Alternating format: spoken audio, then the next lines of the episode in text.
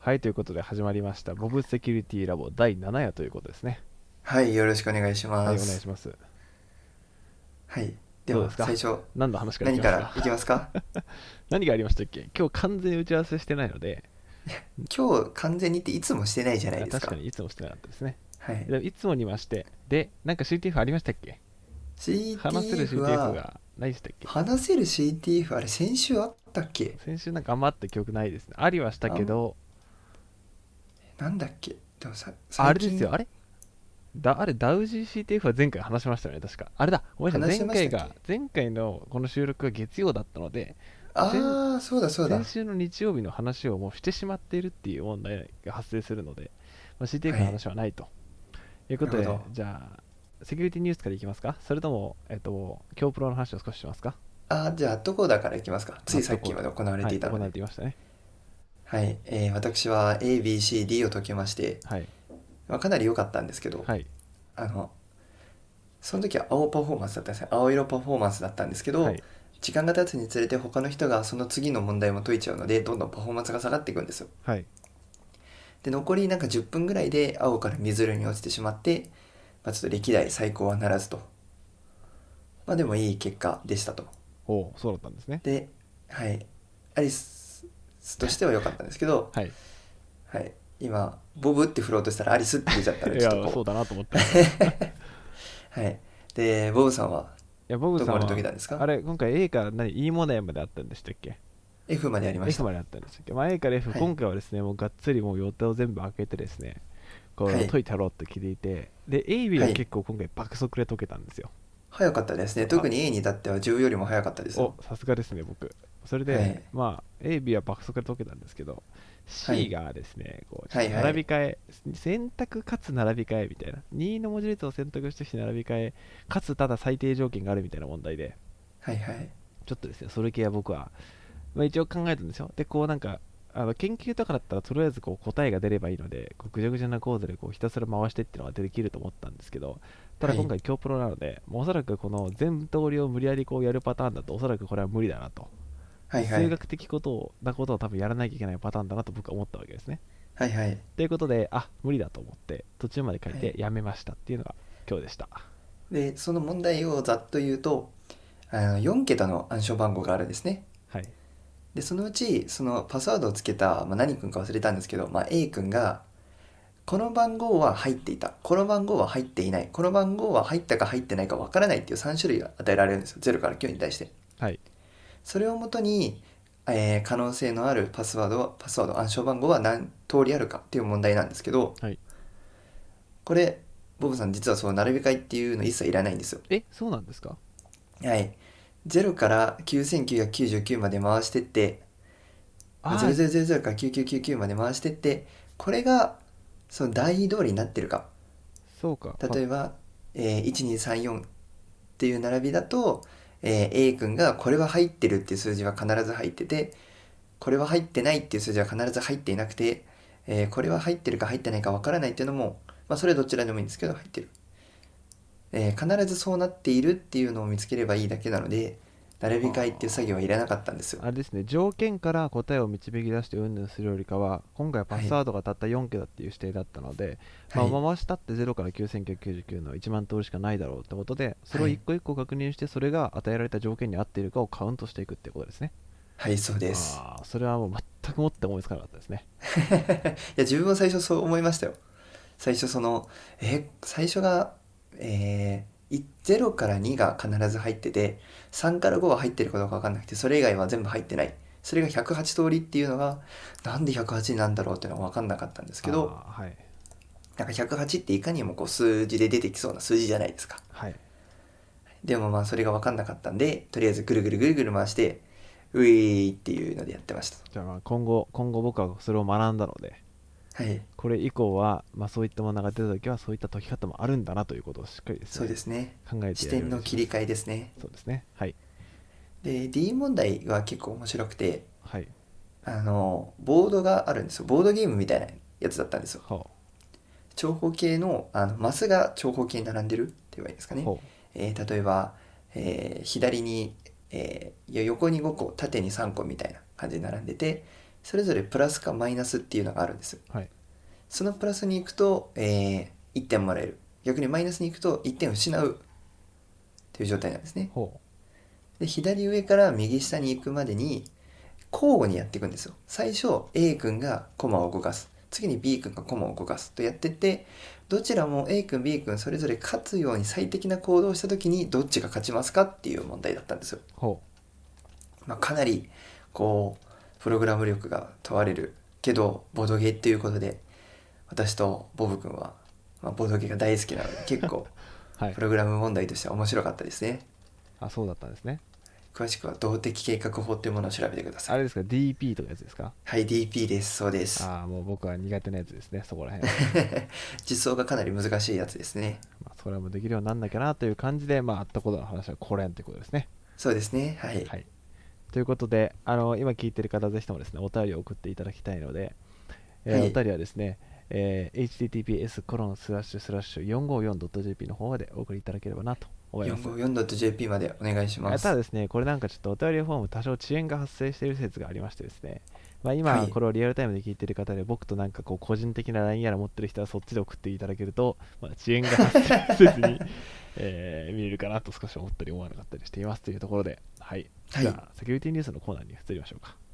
はい、お願いします。じゃあセキュリティニュース、まあ、いつもですね、あのボブからアリスに、まあ、今年は、今週はこんなニュースがありましたよっていう記事のタイトルだけ送ってるんですけども、どうですかなんかはい興味あるのありますか、そうですね。ちょっと待ってください。先ほどその CTF の話をしたので、スラックがそっちを開いてい て、まあスラックってこういっぱいワークスペースログインしてるともうわけわかんなくなりますよね。わけわかんなくなりますね。同じ人に対して別のワークスペースで DM 送ったり送んなかったりするので、ありますね。はいまあそうですね。私の緊急分野から言うと、まあ暗号資産の話がやはり、うん、気になりますね。はい。えーまあ、その中でも暗号通貨チアコインが HDDSSD の供給問題を誘発ああ、であったりテスラがビットコインでの自動車購入を停止した後に40兆円が吹っ飛ぶありましたね。などなどちょっと、はあのですね毎回私セキュリティニュースを全然勉強しないのでここでこう学んでるんですけどはい。はいこれは、これはですね、まずですね、まあ、僕らこれすごいなと思ったのが、これ2回くらい前のこのボブセキュリティラボだったと思うんですけど、はい確かあの仮想通貨環境に悪いんじゃねえか説を話した覚えありますよねああマイニングがこう電力の無駄じゃないかとそうマイニングが電力の無駄でいつかそれが何か刺されて何かが起きるんじゃないかって話をこうはいは2い週間ぐらい前にした覚えがあるんですけども、そんぐらいにしましたしまねしたねそれをまさかのですね某、はいあのイーロン・マスクさんがですねいやはいビットコイン環境に悪いからやっぱダメじゃねっていうツイートをしてですね それでビットコインの価値がこう結構アホみたいに落ちてですねその結局はいはいその、そう全体のその全体的な時価総額的にその一ツイートだけで41兆円が吹き飛んだっていうへーまあ、これはこれこの大元となってるえー記事はそのギガ人の記事でテスラがビットコインの自動購入を停止した後にえー40兆円が吹っ飛ぶイーロン・マスクはツイッター上で弁明って話なんですけどもいやまあ驚きですねこう僕らが環境ビットコイン環境に悪いんじゃないか説を話したら実際こういうことが起きてしまうっていうのはすごいですねいやこれあれじゃないですかイーロン・マスクがこの話を聞いてたんじゃないですか実はイーロン・マスクが僕らのこのボブセキュリティラボポッドキャストのリスナーだったってことですかそうですそうですそうです実は聞い ててそれでビットコイン悪い説をこう提唱してくれたとああそうですね多分そっちの順番だと思いますねあれですねあの僕らみたいな下々の意見をこうイーロン・マスクっていう偉大なお方がこうインフルエンサーとなって発信してもらってはいで僕らもまあいいいい思いをするとそういうことですねおーなかなかいいいいラジオになってきましたねなかなか、なかなかですね。で、これ、まあ、ビットコインというか、そのビットコインの自動車購入を停止で、まあ、なぜなら環境に悪いという話なんですけども、これ、まあ、はいはいその、そこばっかが取り上げられてるんですけども、まあ、このツイート、実は続きがあって、はいやっぱ環境にいい仮想通貨、暗号資産を使おうじゃないかみたいな話も載っているらしくてですね、はいはいはいなはんかいこう、ね、これからもしかしたら僕らが前回話したように仮想通貨のその選ばれる基準として環境にいいか悪いかっていうのも結構大きなあれになってくるのかもしれないですね。まあ、そうですね、まあ、特に、まあまあ、今のビットコインのあのプルーフ・オブ・ワークだと、まはあ、い PC がものを言うじゃないですか PC というかサーバーがだそかうですね。ら結局それ非中集権的じゃねえだろうっていう意見もあるんではい。まあ確かにそれにならないようなこう暗号資産が出てきたらいいんですけどじゃあどうやってコンセンサスアルゴリズムを作っていくのかっていうのでまた深いお話になってくるのではいまだまだ、はい、暗号学者の方にせいぜい議論してもらってまあ、その話がですね実はもう一つの記事で暗号通貨チアコインがハードディスク SSD の供給問題を誘発って話につながってくるんですけどほ今そのビットコインは先ほど今、えっと、アリスさんが言ってた何でしたっけプルーフ・オブ何でしたっけう プルーフ・オブ・ワークですかねビットコイ ?POW ンだってと言われてるんでしたっけはいそうじゃなくてですねこのチアコインっていう、えー暗号資産はですね、えープルーフ・オブ・スペースっていう仕組みらしくてですね、スペースはい、計算能力じゃなくてその容量ハードディスクとか SSD の容量をその何ですか基準というかその採掘できるかできないかっていうところにこうかかってくるみたいなものらしくてですねはいでこれを使うと環境電力使わないので環境にはめちゃめちゃいいんですよその代わりそのハードディスクを大量に使うみたいなやつでだは今までってはことは CPU のそのスペック動作周波数とかコア数で勝負してたものがえハードディスクの容量に依存してくるようになるっていうような話ですねでこれがそのチアコインってもので、まあ、それがちょっと出るんじゃないか出る、まあ、出てはいるんですけどもそれがこう来るんじゃないかっていうニュースが少しあったりあなかったりって感じですねでもそうなると、はいあれじゃないですかやはりそのハードディスクをいっぱい買える人が有利になるみたいなまあそれは間違いなくあると思いますね実際に今在庫そでれだとまたなんか非中主権的じゃねえだろうみたいな意見も出そうですがままあそれはでも逆に言えばですね、まあブロックそうですね今のビットコインもそのなんだいっぱいスペック持てる人が一緒っていうのはまあ同じなんじゃないですかあ、まあそうですねそこは同じだと思いますでたただだそはい、れに比べると、その電力を使わなくていいのでまあその分いいかなとはちょっと思いますね、確かにでただちょっとこれ怪しいなと思っているのが、まあ、このチアコインのこの云々の記事がこう実際このハードディスクと SSD の供給問題が発生してないくらいの時からこのニュースがちらほら出始めたんですよ、はいはいはいはいなんかこうなんか誰かが煽ってるんだろうなっていう匂いがプンプンしていて実際にはいハーはドデいィスクと SSD のなんかそのなんだ場には相場が高くなくと高くなってなかったり供給問題がない状態でいやチアコインっていうのが来るらしいからハードディスクと SSD 供給問題出るぞっていうニュースが出ててなんかはいはいちょっとなんですごい先走ったニュースがいっぱい出てるな誰かなんか後ろで引いてるのかなと少し感じたりしていましたいやなんかそのあれじゃないですかそのよ世の中の闇というか それであの僕らじゃ到底どうしようもできないお話になってきそうですねそうですねはいということでじゃあ次のセキュリティニュースどれにしますか どれいきますかあー、まあ、ちょっと気になったのはこのフィッシングサイトが検索検索広告として表示されているとして FBI が警告を発する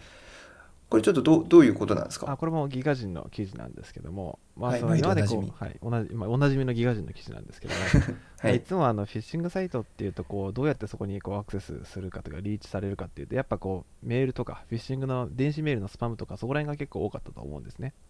はいなはのいでその電子メールのスパムに例えばこうなんか某某なんたら市場のこうログイン画面が送られてきてそこからログインするようにこう流されてパスワードが流出してしまうみたいな話があったと思うんですけども、まあ、そうじゃなくて、こう特にこのけどの検索エンジンって話はないんですけども、まあ、その普通の例えば Google とか Yahoo とかでこう検索した時にこうあれってこうなんだ、えっと、実際にその本当に本当に運営してるサイトというかこうなんでしょうね Google とかのアルゴリズムによって上位表示されているサイトとは別にこう一定の金銭を払うことによって上位表示している広告枠みたいなサイトがあるんですよね。はいではいそのはいは広い告枠のところにフィッシングサイトがあ入ってしまって、だから例えば本当なんたら市場って検索した時に一番上に出てくるサイトがまあフィッシングサイトになってしまうみたいなことが起きていると。へいうー話で、でこれまああの、よくこう電子メールとかにこうスパムとかでその怪しいサイトが送られてくるっていう時とかのその対策として、電子メールからアクセスせずに、例えばそのどなんたら市場であれば、なんたら市場って Google とかで検索して、そこからログインすることによって、まあ、そのなんですかね、スパムとか、そのログ怪しいフィッシングサイトを防げますよみたいな防ぎ方があったりするんですけども、まあ、はいはい単純にそれがそうでもなくなってしまうっていう危険性がありますね、これは。じゃあそれググれググればいいじゃんと思ってグググったトップがそれもフィッシングサイトであるかもしれないとそういうことですね。へえ確かになんかグググった後トップで出てくるの信じしがちですよしねがちですね。えー、なるほどそういう問題があるのかで特に最近はその広告枠と広告枠広告枠じゃないところの差別化ってのは結構してしなくなっていてこうパッと見でちょっとどっちがどっちか分かんなくなったりするんですよねなのではいそはこいはいを結構ちゃんと注意深く見て広告じゃないところからそういうものは選ぶってことが必要になってくるかもしれないですね今後はなるほど確かにちゃんとそういうのを見なきゃいけないなというふうになんかあれですね自分が知らない間にいろんなのが進んでてはいどんどんこう知らぬ間にこう情弱になっていろいろあの搾取されて いきそうになるので気をつけないといけないですだねからこのボブセキュリティラボをですね、毎週聞いといていただければ、そういっそたこうですとねを防がれるということで。はい、ですねあと今更思い出してたんですけど、はい。なんか後になってびっくりしたことみたいなお便りあったじゃないですかあありましたね。はい。考えました全く忘れてましたね。忘れてました後になってびっくりしたことを、後になってびっくりしたこと。はい。なんか、あアリスのさんこのテーマはまた来週宿題として考えるとして、はい。はい今ちょっとあの聞いてるリアルタイムで聞いてるリスナーの方に 454.jp にあの我々2人に話してほしいことをあの何でもいいので送ってきてくださいお、便りからですね、送っていただけると嬉しいですね。まあ、私はあれですねあの同じ研究室に、えー今インターン的な形でこう3年生が研究室にこあーはう、い。仮配属的な感じで一緒に研究しようっていうのがあるんですけありまどすね。それ取ってた人が実は私と同じ小学校出身だったと。ああ。はい。で、まあ、地元も近く、地元が近いっていうのですごい、そこで、後からになってびっくりしたなっていうお話があります。あの、大学になって、地元の人と知り合えるっていうのは結構びっくりしましたね。確かにそれはびっくりですね。はい。はないの。で、このような、あの、お便りもぜひ、待っていますので、454.jp まで送ってきてください。はい。送ってきてください。では、他の方のお便りが来てると信じてお便りのコーナー行ってみますおか。便りのコーナーいきますか。じゃあ、お便りのコーナーに行かせていただきますね。はい現状ですおね願いしま、す一件のお便りがすでに来ておりあまあ、すよかった。よかった、よかった。いや、安心ですね。はい。ということで、ははいい、お便りの方を読まさせていただきます。はい。えーイブ、イブネームよし、えーイブネームよしみさんから、はい。いつもありがとうございます。ありがとうございます。えーボブさん、アリスさん、ハローワールド。ハローワールド。あ、今回は噛まないで言えました よ。まあイブネームで噛んだことはちょっと内緒にしておいて、ここを噛まないで言えたっていうのはですね、まあ大きな成果ということで。はい。そうですね。気になる方はぜひ先週のを聞いてく ださい。はい。えー最近知り合いの人たちと「ザ・インターンシップ」という映画を音声通話でガヤガヤ言いながら同時視聴しましたとへ内容は30代の営業職をクビになったおじさん2人が Google のインターンに挑戦するというものです、はいはいほうほうほうえーネタバレ防止のためにあまり感想は言いませんがみんなで揃えて口にしたのは Google で働いているお姉さんの紐になりたいという感想 です、はいえーお二人にもザ・インターンシップや AI 崩壊といったエンジニア同士で一緒に見ながらワイワイ感想が言える映画でおすすめのものがあったら教えてくださいとああ、なるほど。あれですね、あの、なんかセキュリティっぽい映画っていうと、あの、スマホを落としただけなのにっていう、まあ、日本の映画がありまして、はい、私はそれをあの飛行機の中で見たんですね。はいい二年、1年前か。はいえーまあ、その時にああなんかセキュリティってこんなんだよなーって思いながら、いえーあれですねこう自分の個人情報が入ってるスマホを落とすと良くないよっていう映画だったんですけど、はいまあ、ぜひそういうのもこう一緒に見れたら面白いですね確かに面白いですねはいはでもあれですね Google のインターンかどうかわかんないですけど入社試験っていうのをこう YouTube で上げてる人がいてあはい見たんですけど、はいあのかなり IQ が問われてそうな問題でしたねえー、そうなんですかなんだっけな、ルックセイス行列、レックセイ数列って知ってますか知らないです何ですかそれは最初1、11、1121、えなんだっけ、1221、11とかなんかそんな感じでいくんですけど、ほう1、最初、11から、んなんだっけな、でんなんだっけな、1112か。1112っていうのが1が2個あるから11が1になるんですよ。ほ う。難しでいです、 1ね。今度ほう12に来るんで1が1個と2が1個な2が1個なので1121とかになるんですよほなんかそういうのが出てきてう。へえ。かなりそのなんか IQ っぽいそういう試験が出てきたんでやってみたいとは思うんですけど、まあ、入ることは無理だろうなっていう まあちょっとあのクイズっぽい理系のクイズっぽいおも問題で面白かったですね、えーこんな数列あるんですね。ちょ自分もはいちょっと調べてみますわ。はい。はい、ぜひなんか最初の C 言語とか学んでる人の練習になるらしいですえー、そうなんですか。同じ数字がどこまで続いてるかっていうのを見ながらああ。見なきゃいけないので、はい、気になる方ぜひちょっと確認してもらえればと思いまだからすフィボナッチはがっつりこう足し算をやるような感じでそのフィボナッチをこうなんか見と、見た目でこうやってるみたいな感じですかねそうですなねんとちょなっくと似てるかもしれないですね、はいフィボナそうですね確かにフィボナッチはまあフィボナッチの方が実装は簡単そうですねそうですねはい、え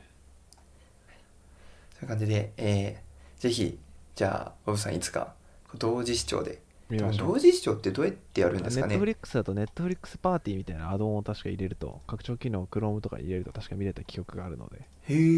えそれでワイワイガイガイ言いながら、あの、ここ、なんかこう、こういう、なんかし実際にこう、例えばじゃあスマホを落としただけなのだったら、実際にここでこう、情報流出が起きた瞬間とかがあれば、そこにこう止めて、はい、じゃあ今からみんな論文持ってきてとかやれるんですかね。やだな怖いこなれの根拠を探してきて、つって。恐ろしいですね。面白そうですね、でもそれはそれで。ネットフリックスってそういうのあるんですねそれってパーティーとかにするとアカウントを持ってないとかあそのサブスクライブしてない人でもこう見れるんでいやす、アかカウントは持ってないとダメです。あくまでも、そのあ、そおうなんですねのおので再生する動画の画面をこう勝手に動機取ってくれるみたいな仕組みだった気がします。ああなるほど、はい。なんかこの前ズームで画面共有しようとしたらネットフリックスは真っ暗になるみたいあなあ感じそでこはちゃんとやってるんですね。すごいですね。ちゃんとやってへるみたいなんで、なんか前それでいけるのかなと思ってやってみたらできなくて、こう一緒に見れることがだったので、はい、ちょっと、あれですね、ちゃんとおのそおういのっでたことができるのは、ちょっと、はいこのオンライン時代にはありがたいですね。そうですね。はい。実はもう一件お便り来てたりとかないですか実はもう一件お便りは来てないですね。来てないんですね。はい。どうしますかえー、セキュリティニュースのコーナーに戻りますか。 なんかこの前新、ああ、新しいコーナーありありましたね。ありましたよね。あれ何でしたっえっけと、何でしたっけね。えっと、今からできる、ちょっとしたセキュリティ向上アイディアみたいな、確かコーナーだったと出思いますた。そうだそうだ、何か今からできるやつ。はい、何かありますか あアリスさん、前回パスワードの使い回しはするなってやつですよね。そういうことですね。前回、なんか実際パスワード使い回し関連だと、今週パスワード使い回しというか、そのパスワードリスト型攻撃が起きたみたいなニュースが出てましたね。へえいやそうなんですね確か。はい。で最近だとちょっと知り合いではい。あの大学行ってあのオンライン授業やろうとしたらはい。なんかす結構ズームでこう変なポップが出てきてはい。ちゃんとは覚えてないんですけどあのこのままこの証明書を信用してズームにつながるとあなたの個人情報が漏れますみたいなポップアップが出てきたらしいんですよ。ほでその人はそこでちゃんとこう思い思いとどまるというか何も繋がないんで待って大学のその情報なんとかセンターみたいなとこ行って直してもらってってなんとかなったみたいなんですけう。どやはい。はりこう怪しいサイトはい。とか何かこう変なポップが出てきたりとかいち早くこうすぐあの何ていうんですかね、えーネットワークを切ったりとかその IAC サイト行ったらすぐこうそうもう情報が取れないようにすぐ切ったりっていうことが、まあ、ちょっと今からでもできる簡単にできるものじゃないかなと思いますああ。怪しいサイトですねそれ関連はいでボブさんは何かボブさ出ん、来事はボブさん、出はい来事特に、まあなんか今、ズームの話が出てるので、ちょっとズーム関連で最近あったことを少し話をするとですね、はいあの最近、ズームって今日、結構あの、ズームの、えっと、配信ソフトというか、あのソフト自体にこう録画機能があって、でよくはいはい結構、ホストがこう録画を開始するみたいなことがあるんですね。で、最近のい授業はズームでやって、ただ録画をあの残しておかなきゃいけないので、それはオンデマンド形式でこうやるっていう感じなんですけども、まあただその時に、ズームだとまあ勝手に録画されるのを防ぐために、こう今からホストが録画しようとしてますけど、いいですかっていう風なダイアログというか、そのポップアップが出てきて、は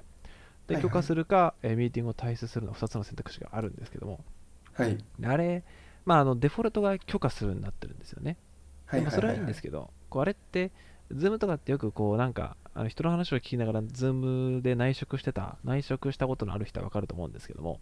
どはいズームってこう結構こうフロントウィンドウを乗っ取ると言いますかこう例えばなんかなんかソフトいじってても画面共有人が始めた途端にそれがこう一番最前列に来るみたいなことがあるじゃないですか、はいはいはいでそはのあの録画開始する云々のポップアップでもその現象が起きてですねこれ普通に別のサイトでこうなんか、まあ、いつ自分の使ってるウィキがあるんですけどもウィキにこう自分のメモを書いてエンターを押す瞬間にホストがその許可を出したので